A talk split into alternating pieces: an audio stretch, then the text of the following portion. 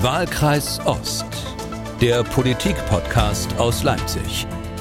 Hallo und willkommen zum Ost-West-Ritt durch die deutsche Politikszene. Mein Name ist Malte Pieper, ich bin Redakteur und Moderator bei MDR Aktuell und wie immer, zumindest per Leitung an meiner Seite, unsere Städtebeobachterin des Berliner Politbetriebes, Fokus-Korrespondentin Anja Meier. Hallo Anja. Hallo Malte, grüß dich.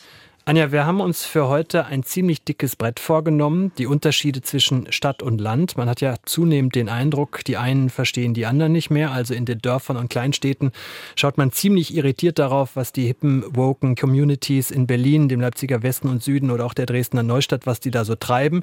Während man in den genannten Städten sich immer wieder fragt, wie hinterwäldlerisch und AfD-lastig man eigentlich sein kann im Erzgebirge, im Thüringer Wald, der Lausitz oder auch in Vorpommern. Anja, du selbst wohnst ja auch auf dem Dorf, wenn gleich im Speckgürtel von Berlin. Wie erlebst du denn eigentlich den steten Wandel zwischen den Menschen in Berlin-Mitte und denen im Brandenburgischen? Naja, das ist natürlich, äh, wie schon eigentlich immer, ist dieses Verhältnis zwischen Stadt und Land, also Provinz und Metropole, äh, schwierig. Ja, so ich pendel tatsächlich genau hin und her, also zwischen der Mitte Berlins und dem äußersten Speckgürtel. Und äh, es war schon immer so, dass es so eine gewisse Geringschätzung gab der Berliner für uns Brandenburger, also so Hinterwäldler in schöner Lage, ja, also wo es aber nicht mal einen anständigen Kaffee gibt und schon gar nicht Hafermilch oder sowas. Äh, und wir Dörfler haben immer mit so ein bisschen Misstrauen reagiert, kennt man alles. Das ist auch ein bisschen was, hat was Spielerisches. Aber ich finde, in den letzten Jahren hat sich das so ein bisschen nochmal verändert verändert und auch verschärft durchaus. Also diese Großdebatten der Metropolen, also sowas wie Gender, Verkehrswende, Zuwanderung natürlich auch, Corona. Also die werden seitens der Provinzler immer kritischer bewertet. Und ich glaube, es liegt auch ein bisschen daran, ähm, dass sie das Gefühl haben, dass die Politik, ich hasse dieses Wort die Politik, aber Politikerinnen und Politiker, das nicht adäquat für sie auch mitdenken und mitlösen. Also da klafft mittlerweile, glaube ich, so eine Glaubwürdigkeitslücke. Äh, die ist aber auch nicht immer berechtigt, muss man auch sagen. Also da gibt es auch von Seiten von uns Provinzlern, sage ich jetzt mal, auch ganz schöne Vorbehalte. Wir wollen dem Problem heute etwas näher auf den Grund gehen, wollen auch mal schauen, welche Gefahren kommen da möglicherweise auf uns zu, wenn sich die beiden Welten immer weiter auseinanderentwickeln. Was macht das mit unserer politischen Auseinandersetzung? Was macht das mit unserer Gesellschaft? Und dazu haben wir hohen Besuch, und zwar von einer Frau, die auch stetig zwischen den Welten unterwegs ist. Ihr Wahlkreis ist das Vogtland, also der südwestliche Zipfel Sachsens an der Grenze zu Bayern. Dort wurde sie auch bei der vergangenen Bundestagswahl wieder direkt gewählt und pendelt deshalb ebenfalls von dort aus, aus dem Vogtland, regelmäßig nach Berlin-Mitte. Herzlich willkommen, Bundestagsvizepräsidentin Yvonne Makwas. Vielen Dank für die Einladung. Ich bin gern hier. Herzlich willkommen. Frau Magwas, Frau Magwas. Sie stehen mir jetzt direkt gegenüber. Anja ist uns zugeschaltet aus Berlin. Sie machen das ja jetzt aber eben schon ein paar Jahre, also diese Pendelei zwischen dem Vogtland. Genauer gesagt seit 2005. Seit 2013 sind Sie Bundestagsabgeordnete für die sächsische CDU. Wenn Sie das mal Revue passieren lassen, inwiefern hat sich da was verändert in den letzten 20 Jahren, wie man in Ihrer Heimat, auf die da in Berlin, Dresden, Leipzig, kann man ja austauschen, schaut?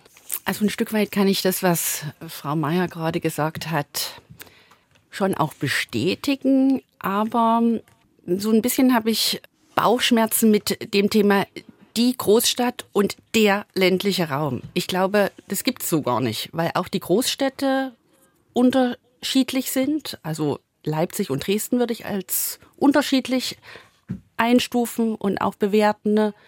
Ähm, und so gibt es auch Unterschiede in den ländlichen Räumen. Und da ist nicht jeder ländliche Raum gleich. Ich würde sagen, beides hat Vor- und Nachteile. Bei beiden gibt es Schwierigkeiten, aber bei beiden gibt es auch viele schöne Seiten. Beispiel Familie in Berlin muss schauen, dass sie eine größere Wohnung kriegt, die bezahlbar ist, muss gucken, dass sie einen Kindergartenplatz kriegt. Bei uns gibt es im Vogtland Bauflächen, wo man ein Einfamilienhaus bauen kann. Man kann eine Wohnung zu günstigeren Preisen mieten. Aber kein äh, man Programmkino, wenn man ich hat, jetzt eins suche. Man hat faktisch auch einen Kindergartenplatz. Ja, aber das ist dann der Punkt, genau. Man hat dann vielleicht kein Programmkino oder das Kino ist vielleicht noch der einzige Kulturort in, in einer kleineren Stadt, wo in Berlin natürlich oder in einer Großstadt sie ein vielfältigeres Angebot haben. Da will ich aber im Vogtland, will ich auch ganz ehrlich sagen, wir haben ein sehr gutes kulturelles Angebot. Jetzt kommen wir Darf aber zum ich da Aber. kurz, ja, ich wollte gerne kurz einhaken. Also äh, als Beispiel fällt mir zum Beispiel ein die Corona-Pandemie wo es in Berlin quasi in jedem dritten Mietshaus irgendwie eine Corona-Teststation gab und äh, in, äh, auf dem Land irgendwie in 30 Kilometer, wenn man Glück hat, ja, sozusagen, und wenn die dann offen haben. Also da finde ich, äh, in der Krise hat man schon gemerkt, dass es einen großen Unterschied gibt. Ja, aber Frau Meier, da muss ich auch ganz ehrlich sagen, da ähm, liegt es auch ein bisschen an den Verantwortlichen vor Ort. Mein DRK zum Beispiel, die in Sachsen ja zuständig waren, das Deutsche Rote Kreuz war ja für die Impfen zuständig oder auch die, äh, die Kommunen für die Teststationen. Einfach mal ein bisschen flexible Möglichkeiten. In beispielsweise einem Einkaufszentrum. Bei mir in Plauen haben sie das angeboten. Oder gemeinsam Unternehmen haben das angeboten. Impfen zum Beispiel. Mit dem DRK gemeinsam. Also ähm, es ist nicht, das würde ich jetzt nicht immer so sehen, dass es immer nur das Land oder das Stadtproblem ist, sondern das liegt auch oft an den Verantwortlichen, wie beweglich sie sind, wie sie, wie sie sich einsetzen. Ähm, und sicherlich, ich verstehe das, äh, was Sie meinen. Man konnte um die Ecke gehen. Es gab digitale Möglichkeiten in Berlin, dass man sofort sein Testergebnis dann auf, auf äh, das Handy bekommen hat. Das hat bei uns ein Stück gedauert, aber im Vogtland zum Beispiel, da waren wir Vorreiter mit einer digitalen Infrastruktur für die Testcenter. Das haben dann alle Landkreise in Sachsen übernommen. Also von daher kann man auch oft von den ländlichen Räumen auch was lernen. Dann habe ich im falschen Landkreis gewohnt. Kommen Sie gerne ins Vogtland. Ein kleiner Werbeblock jetzt. Aber wenn wir doch, aber wenn wir doch bei Corona bleiben mhm. äh, und auch das, was dann danach passierte, wenn ich einfach mir die Einwohnerzahlen angucke, waren die Protestbewegungen auch im Vogtland wie im ländlichen Raum viel, viel stärker als in den Großstädten, wo man das Gefühl hatte, da wird an unseren Köpfen vorbei entschieden. Jetzt zuletzt im Herbst, als es um die Gaspreise, um die Energiepreise ging, wo in äh, Tausenden auch durch Plauen beispielsweise, um in ihrer Region zu bleiben, die Menschen auf die Straße Straße gegangen sind, ohne aber eine Lösung zu haben. Das kommt ja, kam ja in der Regel auch meist äh, dazu. Also es gibt ja schon deutliche, äh, deutlich das, das Gefühl, man nimmt uns nicht wahr. Und warum ist das so? Das ist, also das stimmt, diese, äh, diese Demonstrationen, die gab es bei uns, die gab es ähm, verstärkt natürlich bei uns in Plauen zu den verschiedensten äh, Themen in den letzten, in den letzten Jahren. Ähm, ja, Woran liegt es? Da haben sich ja auch schon äh, sehr viele Politikwissenschaftler, äh, sehr viele Menschen auch ähm, damit auseinandergesetzt, Forschung betrieben. Und die Antworten sind zum Teil, zum Teil immer gleich. Ähm, das liegt natürlich auf der einen Seite an, gerade in den ländlichen Räumen im Osten, an einer Gesellschaft, die sie vorfinden, die natürlich auch ein Stück weit deformiert ist. Es sind viele Menschen nach äh, der friedlichen Revolution aus den ländlichen Räumen im Osten weggegangen, weil sie keine Perspektive mehr hatten, keine Arbeitsperspektive mehr hatten. Es sind vor allem junge Frauen weggegangen. Und somit haben sie Landkreise. Mein Landkreis gehört, äh, also der, der Vogtlandkreis gehört auch dazu. Äh, das sind äh, Kreise, die einen sehr hohen älteren Bevölkerungsanteil haben. Und ähm, da ist es natürlich auch schwierig mit äh, erstmal Veränderung. Unsere Zeit jetzt lebt von ganz vielen Veränderungen, von vielen Neuerungen. Ähm, und damit klarzukommen oder dann auch ähm, da mitzugehen, ähm, das ist für viele manchmal gar nicht so einfach. Und da muss viel erklärt werden, viel äh, diskutiert werden, viel ähm, aufgeklärt werden. Ich habe zahlreiche Bürgersprechstunden, Diskussionsrunden, um Dinge auch zu erläutern, Dinge zu erklären. Ähm, und ja, das ist die Mühe wert. Äh, das will ich so sagen. Und ich glaube, das ist auch für die Zukunft eben immer weiter wichtig. Auch komplexe Dinge. Die Welt ist komplexer geworden. Auch Thema Sozialisation in der DDR. Erst Kürzlich äh, hatte sich wieder eine Politikwissenschaftlerin in der freien Presse geäußert mit dem Thema der Einfluss, ich zitiere mal Frau Pargune, der Einfluss der Sozialisation in der DDR und nach der Wende ist groß. Das ist so. Das Thema Diktatursozialisierung von einem Teil der Menschen so Anja, ist das. Anja, da bist du Darf schon ich in da der kurz? Ja, oder? ja, ich bin schon. Also das eine ist, ich habe ein bisschen Probleme mit dieser deformierten Mhm. Gesellschaft, äh, mit dem Begriff. Ja. Aber äh, ich meine, es ist jetzt keine Neuigkeit, dass in den 90er Jahren äh, sehr viele junge, gut ausgebildete Menschen den Osten verlassen haben. Also daher hat Genau. die äh, Politik jetzt quasi Jahrzehnte Zeit gehabt, sich darauf einzustellen. Und ich finde auch diesen Ansatz, äh, immer miteinander zu reden, finde ich super. Ja, Äh, ist, davon kann man nicht genug kriegen. Aber reicht denn das? Ja, also das ich, äh, erkennbar würde ich sagen, nicht. Es reicht einfach nicht mehr, weil auch die Welt nicht nur komplizierter, sondern auch schneller geworden ist. Richtig. Und die, mhm. das gibt ja dieses fürchterliche Wort Ambiguitätstoleranz, also mhm. dass man quasi aushält, dass jemand anderes eine andere Meinung hat oder dass zum Beispiel eine parlamentarische Demokratie nach den Regeln der parlamentarischen Demokratie und nicht nach der eigenen Meinung funktioniert. Mhm. Äh, das sind ja, Dinge, ja, genau. die äh, werden immer, da wird die Lunte immer kürzer. Also nicht, nicht weiter. Also wir wir, wir, wir schreiten durch die Zeit, ja. Und ich weiß nicht, ob es ein probates Mittel ist, ähm, so weit immer zurückzuschauen und zu sagen, ja, Diktatur geschädigt und so. Ich, ich, ich, einerseits haben Sie recht, Frau Magwas, ja, also das ist un, unabweisbar, was Sie sagen, aber äh, ich glaube, die Politik, ich bin keine Politikerin, braucht intelligentere Antworten darauf, die irgendwie zeitgemäßer sind. Und das, äh, und ich gebe zu, die Probleme sind wahnsinnig komplex. Mhm. Ich, also ich wüsste jetzt, könnte jetzt auch keine nennen, aber sie sind doch alle so, so klug und sie setzen sich doch immer alle zusammen. Da muss es doch irgendwie eine neue Strategie mal geben. Also immer nur zu sagen, die kommen aus dem Osten, die haben Diktaturerfahrung und die sind überaltert. Das nee, reicht das, einfach also nicht mehr. Das, ich verstehe, was Sie meinen. Ähm, ich will auch ausdrücklich sagen, dass es nur einen Teil betrifft. Der ist ein Stück weit größer wie der im Westen. Und es dauert aber in einer, also es ist ja ein Generationsthema. Und es dauert eben auch, das sagt eben auch, es sagt ja auch die Wissenschaft, dass es 15 bis 30 oder auch über 30 Jahre hinaus dauern kann. Das heißt, wir müssen jetzt einfach durch das tiefe Tal durch? Nein, Politik muss schon was tun. Äh, das, das will ich hier gar nicht ab, da will ich gar nicht absprechen. Äh, äh, das will ich gar nicht absprechen. Und das sind mhm. auch, das sind sicherlich auch einige, einige Dinge nicht gut gelaufen. Zum Beispiel, in, in Sachsen äh, gab es lange Zeit auch immer das Thema, wir werden nur die großen Städte unterstützen und äh, mhm. nicht die ländlichen Räume. Da ist man dann mal davon abgekommen. Das ist auch richtig. Man kann die ländlichen Räume doch nicht äh, nicht sich selbst überlassen. Sie brauchen Unterstützung. Sie brauchen sogar ein Stück aktivere Politik ein Stück weit äh, Politik, die weggeht von immer nur einem Kosten-Nutzen-Wirtschaftlichkeitsgedanken. Der Bus zum Beispiel, klar, wenn dann weniger Leute da sind, fahren auch weniger Leute mit dem Bus. Ich brauche mhm. aber den Bus, um attraktiv für vielleicht andere neu, neu, äh, neue Menschen zu sein, die zu uns kommen. Oder äh, für, für die jungen Menschen, die vielleicht, oder für, den, äh, für die Schülerinnen und Schüler, dass ich eine Schülerbeförderung mhm. aufrechterhalten kann. Also ähm, ich habe lange Zeit diese Diskussion jetzt beispielsweise mit der Sachsen-Franken-Magistrale geführt. Anbindung ähm, an den Fernverkehr, ländliche Räume anbinden an den Fernverkehr. Und es geht um die Elektrifizierung eines Teilstückes der Sachsen-Franken-Magistrale. Und da berechnet mir das Bundesverkehrsministerium seit Jahren, rechnen die Kosten-Nutzen-Verhältnisse. Die sind immer unter eins.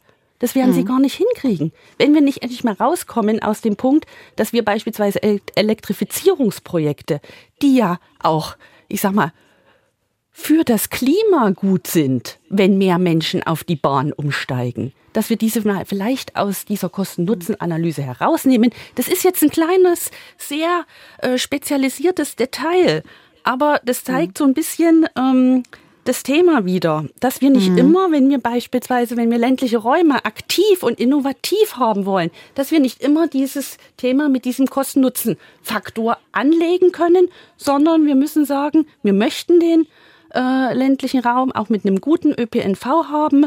Wir möchten beispielsweise auch eine Fernverkehrsanbindung haben. Wir möchten eine schnelle Zubringung äh, zu Fernverkehrsanbindungen haben. Und dann muss eben auch dazu investiert werden. Sie haben es gerade angesprochen. Das äh, Beispiel jetzt Sachsen-Franken-Magistrale, äh, das sagt ja im Grunde genommen sehr viel. Davor hatten wir eine unionsgeführte Bundesregierung, wo das Verkehrsministerium immer in Händen der Union war. Jetzt ist es halt bei einer Ampelkoalition bei der FDP. Das heißt, es zieht sich im Grunde genommen quer durch die politischen Lager. Und jetzt als Frage an Sie, die jetzt seit 20 Jahren fast dabei ist, warum ist denn das so schwer, das zu vermitteln? Also offenbar, Sie, Sie dringen Ihre eigene Partei offenbar damit nicht durch, obwohl ja in Bayern auch genug ländlicher Raum ist. Also da müsste eigentlich genug Masse da sein. Bei den anderen aber ja auch nicht, die die ganze Zeit von Klimaschutz reden. Also ich will es mal so sagen, ich war da auch mit äh, sozusagen mit meinen, meinen eigenen Leuten äh, in den letzten Jahren äh, und es waren äh, alle Abgeordneten, die faktisch an der Sachsen-Franken-Magistrale leben und wohnen und alle Abgeordneten und Oberbürgermeister und Landräte. Es gibt äh, direkt ein Städtenetzwerk, sächsisch-bayerisches Städtenetzwerk, was es sich zur Aufgabe gemacht hat, auch die Sachsen-Franken-Magistrale endlich äh, durchgängig zu elektrifizieren, um hier die Anbindungen auch hinzubekommen.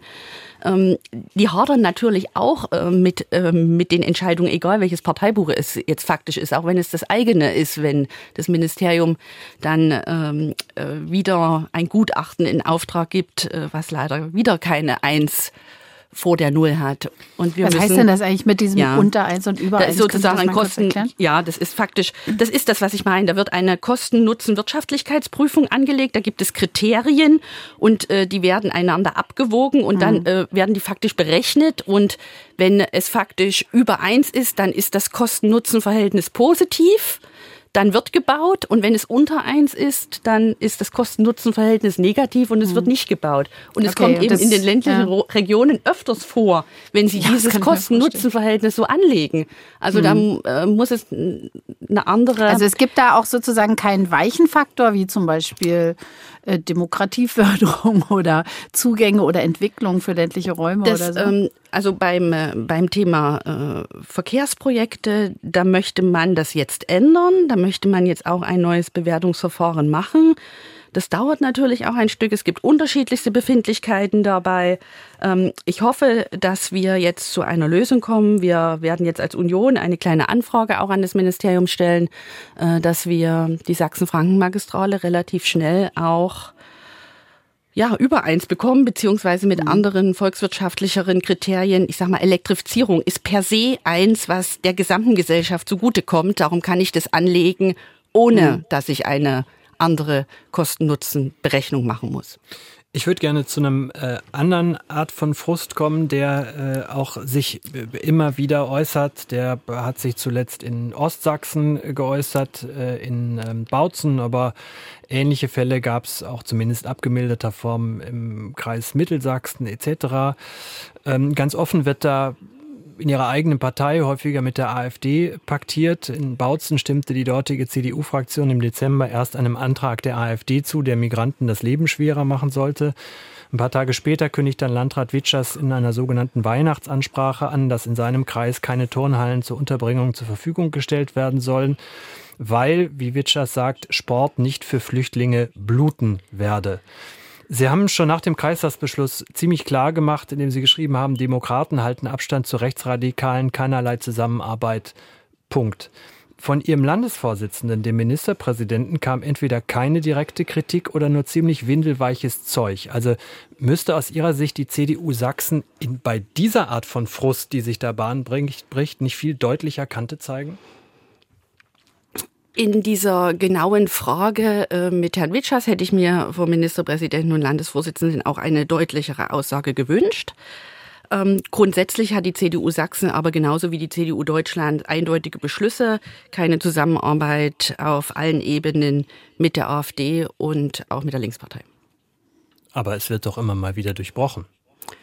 Dann sollte man diejenigen äh, regelmäßig an diese Beschlüsse auch erinnern und es muss aber auch irgendwann Konsequenzen geben, wenn diese Beschlüsse nicht eingehalten werden. Passiert denn dieses Erinnern aus Ihrer Sicht konsequent genug? Friedrich Merz hat angekündigt, ähm, jetzt auch in einer äh, Bundesvorstandsklausur, äh, dass er sehr eng mit den Landesvorsitzenden zusammenarbeiten möchte bei dem Thema, das nochmal diskutieren möchte. Und ähm, ich habe ihn gebeten, auch ähm, sehr deutlich einzufordern, wenn das eben nicht eingehalten wird, dass es eben Konsequenzen geben muss. Darüber muss man auch sprechen, wie die aussehen können. Die gibt es aber eigentlich nicht, oder? Das sind ja eigentlich äh, äh kreisverbandsinterne äh, ja. Sachen, die dann entschieden werden. Also ich frage nur, ich bin, bin da auch nicht so super fit, aber Ihre Satzung ist doch so gebaut, oder? Dass nicht die Zentrale in Berlin irgendwie sagen kann. Auch der Bundesvorstand da kann das machen. Ausschluss, ja. Der Bundesvorstand kann das auch machen. Aha, okay. Der Bundesvorstand mhm. kann das auch machen. Das sieht man ja jetzt auch bei, bei Maßen, äh, dass es mhm. der Bundesvorstand machen kann. Aber es können auch die Kreisverbände und es können auch äh, die Landesverbände. Also steht mhm. die Brandmauer gegen rechts, von der Friedrich Merz gerne spricht, noch? Die Brandmauer äh, gegen rechts steht. Bröckelt nicht ein bisschen? Sie müssten das ja nicht sagen, keine Zusammenarbeit, Punkt, wenn, es, wenn alles so tutti wäre. Klar ist es ein ist es ein Thema, äh, ist es ein Thema auf kommunaler Ebene immer wieder. Äh, und ich fand die Äußerungen von Herrn Witschers, es ist ja nicht das erste Mal äh, so, dass er sich äh, in ein Stück weit, ähm, ich sag mal, der AfD sehr weit annähert äh, und mit ihnen ins Bett geht, in Anführungszeichen. Da wünsche ich mir wirklich deutlichere Ansagen, deutlichere Aussprachen, deutlichere, deutlicheren Aufschrei auch vom Landesvorsitzenden. Wann immer sich, man sich in letzter Zeit den Landesvorsitzenden angeguckt hat, äh, wie er sich geäußert hat, wenn es um Russland geht, gegen den vorgezogenen Braunkohleausstieg, da argumentiert Michael Kretschmer, wir müssen die deutsch-russische Pipeline Nord Stream 1 bereithalten, wir müssen die Atomkraftwerke länger laufen lassen, vielleicht hat er im Hinterkopf sogar neue zu bauen. Alles das sind Töne, die man so von der AfD auch hören kann. Mit anderen Worten, er positioniert sich immer inhaltlich immer nur einen Tick neben der AfD. Zumindest wirkt es manchmal einfach so. Ich, kann das erfolgreich sein? Weil im, im Zweifel wählen doch Menschen eher das Original. So, mein Blick auf die Umfragen äh, jetzt in Sachsen gucken. Ähm, Gab es jetzt eine 29, genau, 29?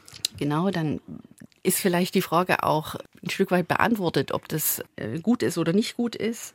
Ich glaube, es ist auch aus sächsischer Sicht ein Stück weit vielleicht auch mal zu gucken, wer welche äh, Zuständigkeiten äh, auch hat. Jetzt ist Außenpolitik und äh, Sicherheitspolitik auch immer ein Thema, was äh, den Bund betrifft und äh, sächsische Themen oder offene Punkte, äh, die es in Sachsen gibt, sollten vielleicht auch dort nochmal genauer angeschaut werden. Ich habe gerade wieder eine Schließung in, eines Klinikums in in Reichenbach auf äh, der Tagesordnung, äh, wo das sächsische Staatsministerium für Soziales auch äh, nicht gerade eine gute, eine gute Rolle gespielt hat.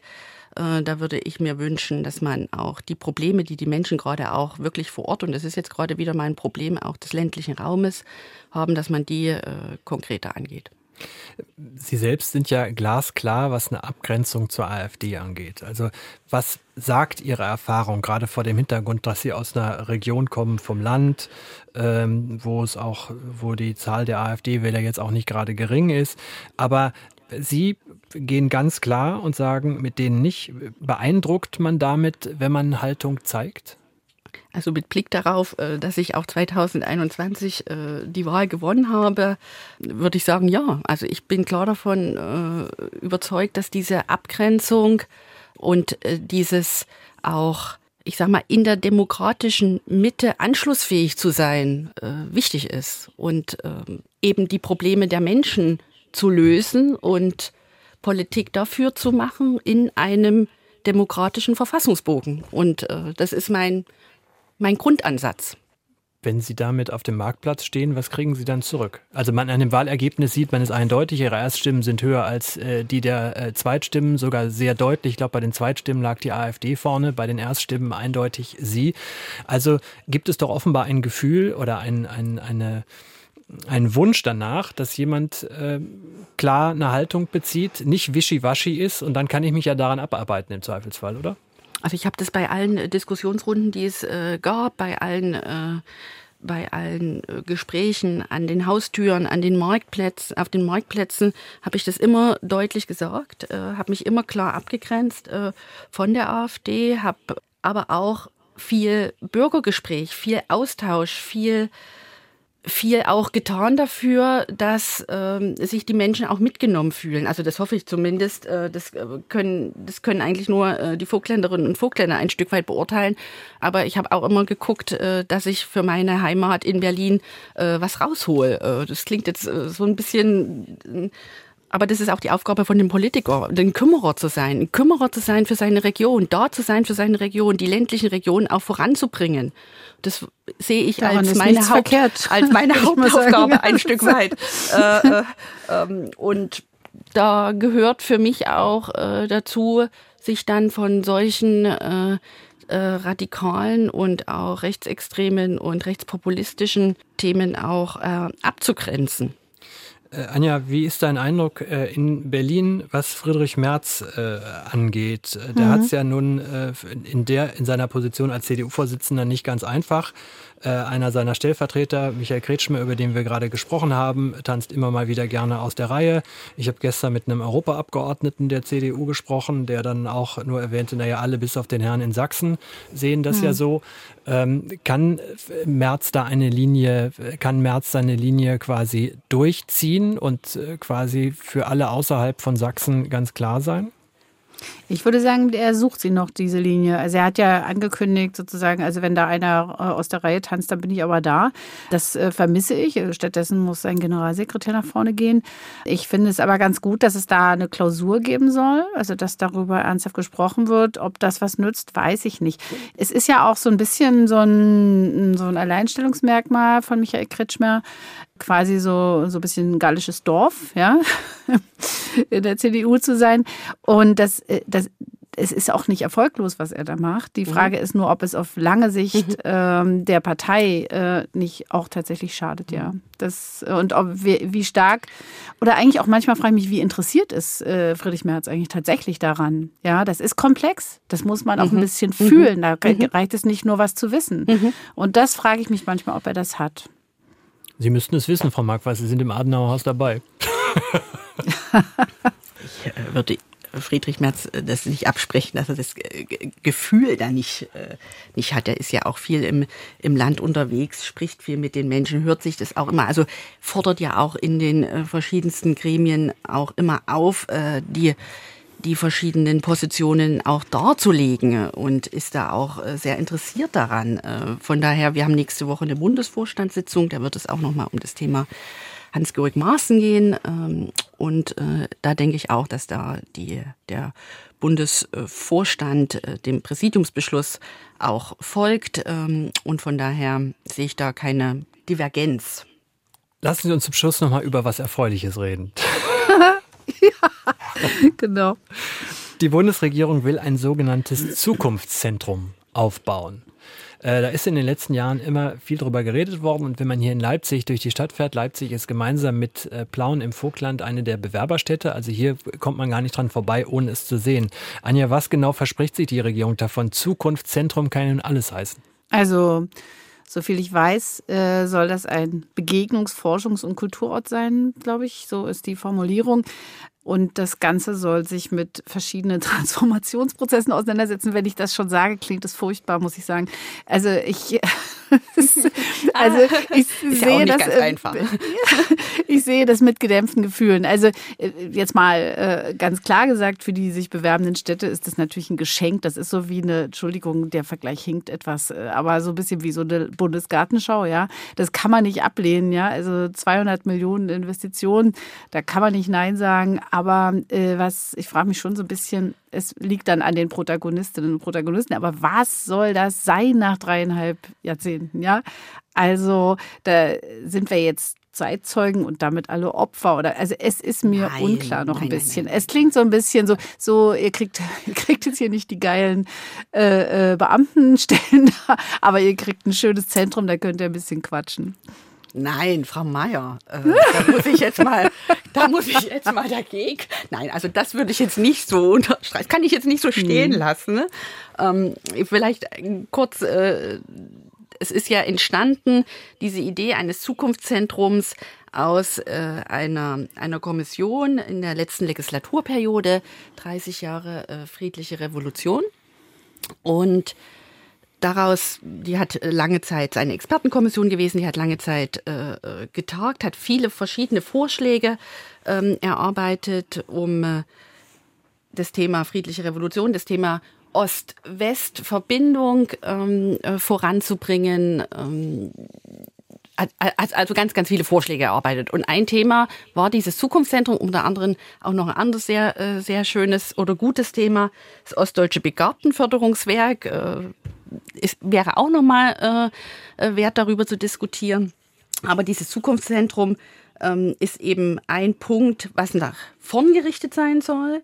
Es soll äh, wissenschaftlich zum einen natürlich die Transformationsprozesse in Ost und West, vor allen Dingen in, in Ostdeutschland aufarbeiten, aber auch europäisch, mit, den, mit der europäischen Brille sehen, weil es ja nicht nur die Transformationsprozesse im Osten ähm, äh, der Bundesrepublik Deutschland gab, sondern ja auch in der Europäischen Union. Und darum heißt es ja auch deutsche Einheit und europäische Transformation.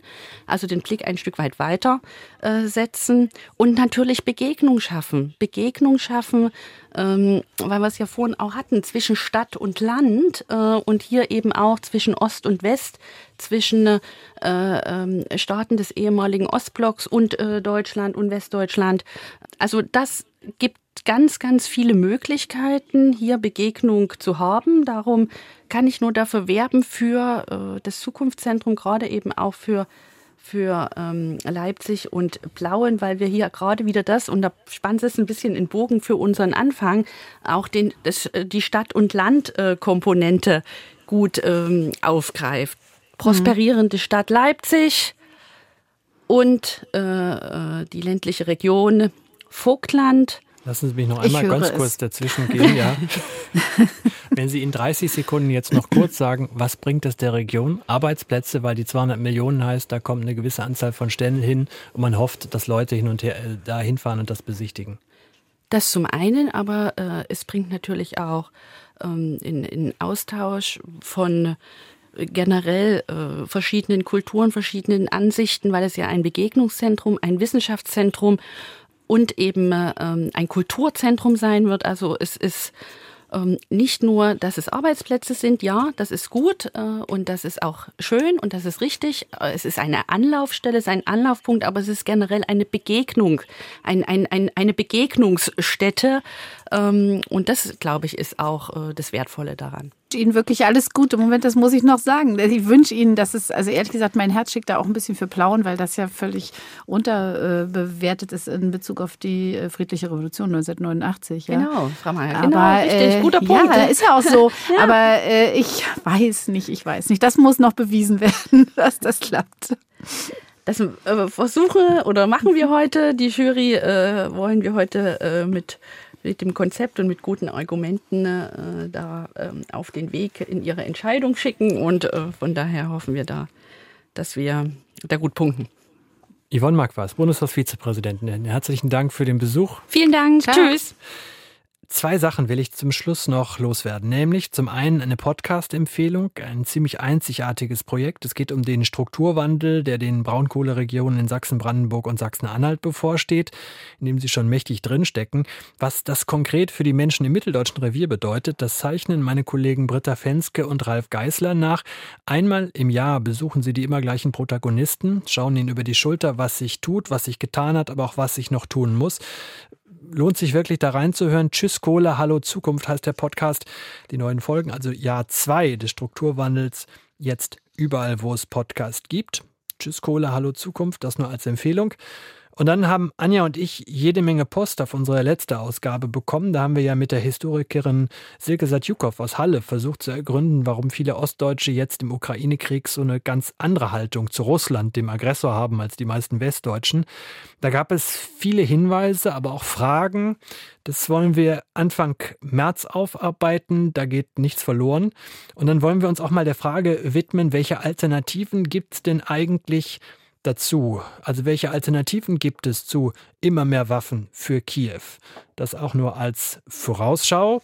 Wir hören uns bereits in der kommenden Woche wieder mit einer neuen Ausgabe. Äh, Anja, bis dahin. Tschüss. Tschüss. Und Wahlkreis Ost, unseren Podcast, finden Sie auf mdr.de, in der ARD Audiothek und überall sonst, wo es Podcasts gibt. Wahlkreis Ost, der Politik-Podcast aus Leipzig.